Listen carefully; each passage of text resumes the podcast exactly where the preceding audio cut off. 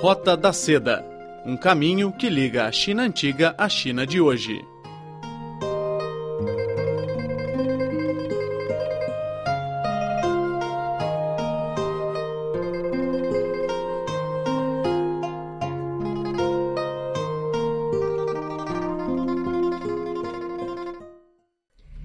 Olá, seja muito bem-vindo ao nosso programa. Iremos dar início à Roda da Seda. Sou Silvia Jin e falo diretamente de Beijing. No programa de hoje, você vai aprender como falar em chinês o primeiro dos 24 períodos climáticos do calendário lunar chinês. Vai ouvir também as dicas para a aprendizagem de mandarim apresentada por uma aluna portuguesa que está aprendendo chinês na Universidade de Língua e Cultura de Beijing. Fique ainda com uma fábula chinesa. Fique ligado, pois a Roda da Seda irá começar agora.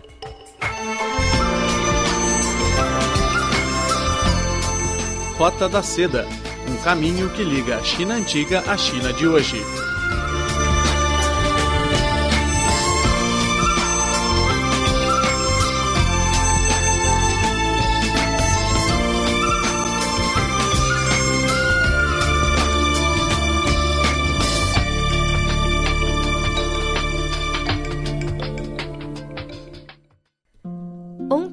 Dia 4 de fevereiro, marcou o primeiro período climático do ano, Li Chun, ou seja, o início da primavera.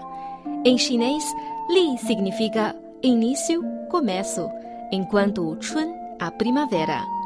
A partir desse dia, a primavera está começando por todo o país e a terra está derretendo, indicando que é o momento para dar início à produção agrícola.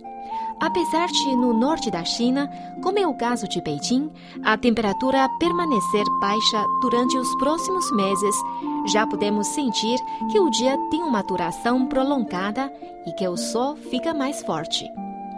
O calendário lunar foi criado na antiguidade pelo povo chinês, refletindo o ciclo do movimento solar para orientar as atividades agrícolas, que é de suma importância para uma sociedade agrícola. Segundo o calendário, existem 24 períodos climáticos diferentes ao longo de todo o ano. Os períodos climáticos existem particularmente na China. Durante a produção e o trabalho agrícola por um longo período de tempo, os ancestrais chineses têm que saber o período de um ciclo, em que a Terra girar em torno do Sol é fixo. Os chineses chamam a esse ciclo um ano. Está de acordo com as relações entre o Sol e a Terra, é dividido em 24 porções durante o ano para expressar as mudanças das estações do ano e as condições meteorológicas. Sendo assim, cada 15 dias correspondem a um período climático e cada mês tem dois períodos climáticos. Como o calendário foi criado de acordo com as condições meteorológicas chinesas, também funciona no Japão, Coreia do Sul e Vietnã, já que esses países pertencem todos à monção climática da Ásia Oriental. Em 2014, os 24 períodos climáticos candidataram-se aos patrimônios culturais e imateriais da humanidade da Unesco. Em chinês, dizemos que o bom começo na primavera resulta no bom trabalho do ano. Ou seja, faça o seu planejamento na primavera. Você já começa?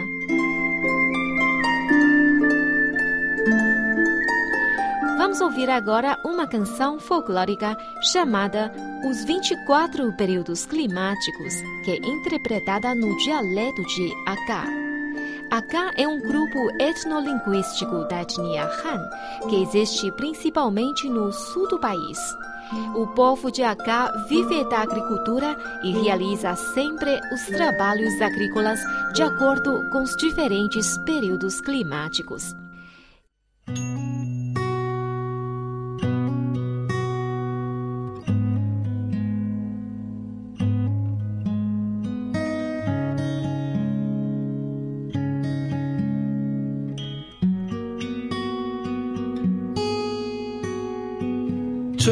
想着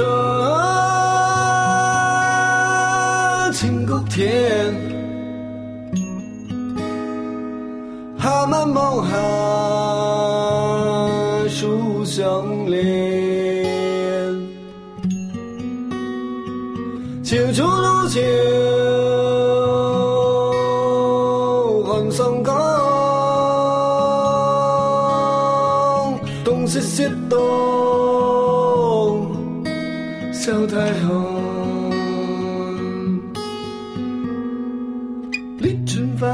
雨水来临，更出春雷，花有春分，清明那天谷雨春茶，立夏耕田，小满甘水满，中满高瓦，子午小暑谷熟，大暑芒秀，立秋之前种晚翻到，处暑时田白露，严秋分看露，寒露晴天，霜降月亮立冬。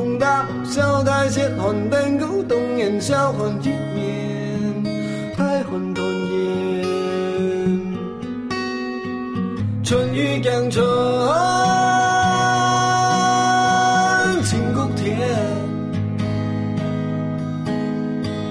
他们梦寒，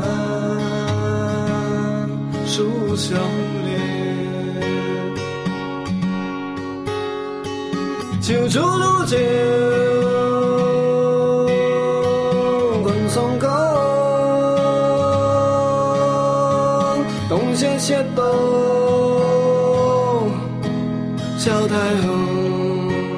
Nesta canção, a primeira parte é composta pelos nomes dos 24 períodos climáticos e a segunda parte explica o que os agricultores devem fazer em cada período climático. Por exemplo, no fim da canícula devem plantar arroz e no começo do inverno devem proceder à sua recolha. Os nomes dados aos 24 períodos climáticos são começo da primavera, água da chuva, acordar dos insetos, equinócio da primavera, claridade pura, chuva de grão, começo do verão, pequena maturação de plantações, grãos na espiga, solstício de verão, pequeno calor, grande calor, começo de outono, fim da canícula, rocio branco, equinócio de outono, rocio frio, queda de geada, começo do inverno, pequena nevada, grande nevada, solstício de inverno, pequeno frio e grande frio.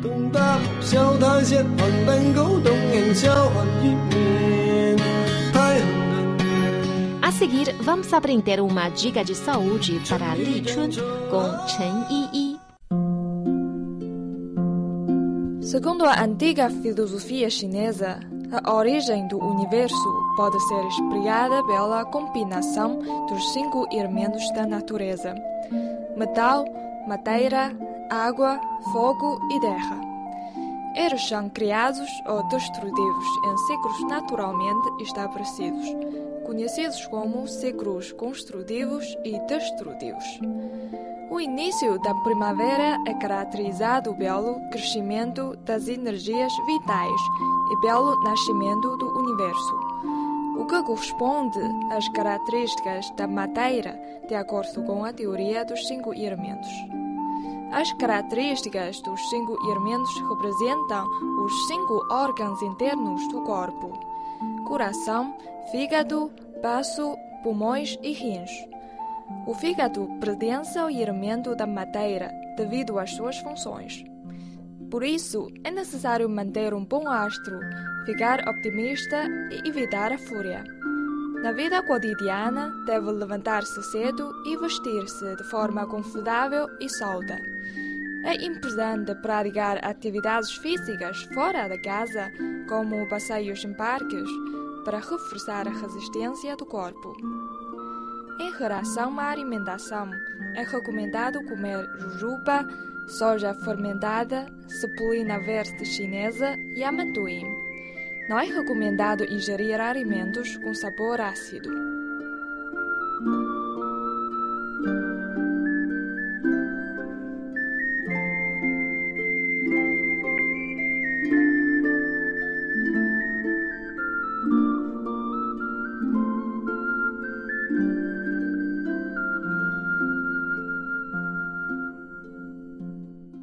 Agora, vamos às dicas para aprender a falar chinês com Catarina Campoias, entrecampista portuguesa do Instituto Politécnico de Leiria, que está estudando chinês na Universidade de Língua e Cultura de Beijing.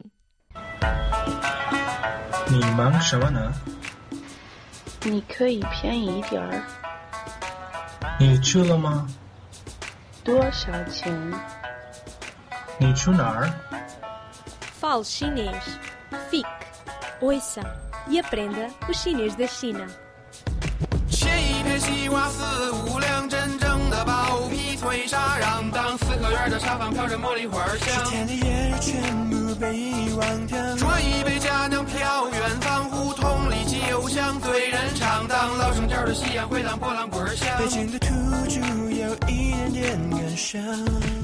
Olá, chamo-me Catarina Delicado Camboias. Uh, venho de uma cidade alentejana chamada Elvas. Tenho 19 anos e estou em Pequim há cerca de 4 meses a estudar chinês. Pois bem, eu, antes de vir para cá estava em Leiria, uh, no Instituto Politécnico, uh, e entrei para o curso de tradução português-chinês. E agarrei esta oportunidade até porque sabia que podia vir para uma das cidades que mais me chamavam a atenção, que era Pequim. Um, a minha dica para aprender chinês, sem dúvida que é criar uma história nos caracteres. E como assim criar uma história nos caracteres? Cada caractere tem imensos traços. E no meio desses traços podemos encontrar pequenos símbolos, pequenas imagens que nos digam alguma coisa. E então, por exemplo, se um caractere nos quer dizer para levantar voo, nós temos que criar nesse caractere a imagem de um avião a levantar voo. Se um caractere quer dizer ir a algum lado, o verbo ir, nós temos que arranjar uma maneira que esse caractere tenha uma pessoa a andar, por exemplo. Um, Porquê é que eu estudo chinês? Sem dúvida que há duas razões principais. Primeiro, o interesse que há na língua e na cultura, e depois a oportunidade, igualmente interessante. Em relação ao interesse, sem dúvida que a cultura chinesa é uma das culturas mais intrigantes e que despertam curiosidade em todas as pessoas. E por isso não podia deixar de maneira nenhuma passar a minha vida sem estudar, sem tentar entender o porquê desta diferença de culturas. Em relação à oportunidade, nós sabemos que a China é um país em ascensão económica de uma forma brutal e então, claro que é uma boa oportunidade para mim estudar chinês e tentar integrar de alguma forma uh, o meu futuro na China. A língua, em relação à língua, um, eu acho que é uma língua numa palavra especial e que não há outra igual no mundo e que a parte que mais me interessa é a escrita, a parte que mais me suscita interesse é a escrita, sem dúvida. Porquê? Porque para mim uh, deixa de ser o escrever palavras e passa a ser uma arte. Uma arte bonita, uma arte intrigante, uma arte que nos deixa completamente boquiabertos e sem reação quando vimos uma palavra e quando a conseguimos ler ou quando sabemos o seu significado. E, e por isso eu não podia sentir mais sortuda uh, quando olho para um texto e consigo perceber um ou dois caracteres e o seu significado. Um, quem, uh, hoje em dia a escrita é principalmente uma escrita simplificada, mas quando olhamos para a escrita tradicional é sem dúvida um, eu, eu acho que é, que é um quadro, é um quadro perfeito, quase, porque como é que alguém consegue entender e, e, e passar de uma pintura para uma forma de comunicação é, é estonteante. Uh, na cultura chinesa, penso que hum, há hum, tanta coisa que nós devemos levar connosco e aprender sem dúvida. Por exemplo, o respeito que há pelas pessoas mais velhas, que é uma coisa não tanto visível em Portugal. Não há uma vez que eu não esteja no metro na China e entre uma pessoa mais velha e não haja alguém que se levante para dar lugar a essa pessoa. a forma como as crianças brincam. As crianças aqui são saudáveis, são felizes, um, vão para a rua com os avós e hum, podemos ouvir as gargalhadas delas dentro dos cafés. Podemos quase brincar com elas, dizer-lhes ni hao, ni hao, olá. E elas respondem com os olhos, sorriem. É, é muito bom, muito bom. E sem, sem contar a parte das lendas, das lendas chinesas, que é eh, tu, tu, todo, toda a parte intelectual do chinês e hum, o sonho, onde o sonho e, e, e o moral se tocam e todo, todo, tudo, toda a moral da história e hum, aquilo que devemos reter para a nossa vida, porque o chinês também é um ensinamento, também é uma forma pela qual nós devemos procurar seguir a nossa vida, uma, uma ideia do que seria correto. E hum, acho que vale a pena, pelo menos, uh, investir um, um bocadinho do nosso tempo para tentar perceber o que é que o chinês nos diz, o que é que a partir das lendas. Porque, vamos ver, as lendas são histórias que nos dizem o que é que o povo sonha, o que é que o, o, que é que o povo quer, o que é que, o que, é que afinal está escondido nessa, nessa, nessa língua, o que, é, o, que é, o que é que podemos trazer para nós. E hum, acho que qualquer pessoa devia despender tempo para se dedicar à leitura de algumas coisas chinesas e hum, trazer também para ela um bocadinho da paz chinesa e de, do amor e de, da tranquilidade que isso nos pode trazer. Vamos agora ao bloco Fábulas e Lendas Chinesas, com a leitura de Felipe Hu.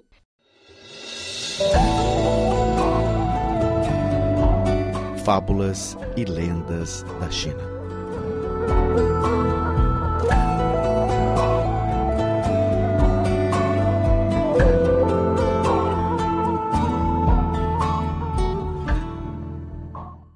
Uma vez dois irmãos que adoravam caçar. Um dia, os dois saíram para ir à caça e de repente viram um bando de gansos voando rumo ao seu lado. Nesse momento, os dois irmãos estavam a preparar-se para disparar contra eles até que de repente o irmão mais velho disse: Os gansos, a esta altura, são gordos e é melhor cozinhá-los a vapor. Ao ouvir isto, o irmão mais novo respondeu: Quando os gansos repousam na terra, é bom cozinhá-los a vapor. Mas quando estão a voar, é melhor assá-los, pois ficam deliciosos e crocantes. O irmão mais velho, completamente inflexível na questão, diz: Prefiro cozinhar em água. Eu é que decido. Neste assunto, você tem que me ouvir. O irmão mais novo, não querendo ceder, responde: Têm de ser assados. Os dois brigaram sem parar e ninguém conseguiu convencer o outro a aceitar a sua proposta. Para ser mais justo, os dois decidiram procurar o ancião da aldeia. O ancião deu-lhes uma ideia. Quanto ao ganso que for caçado, metade poderá ser cozido e a outra metade poderá ser assada. Desta forma, os dois irmãos acabaram por alcançar a paz.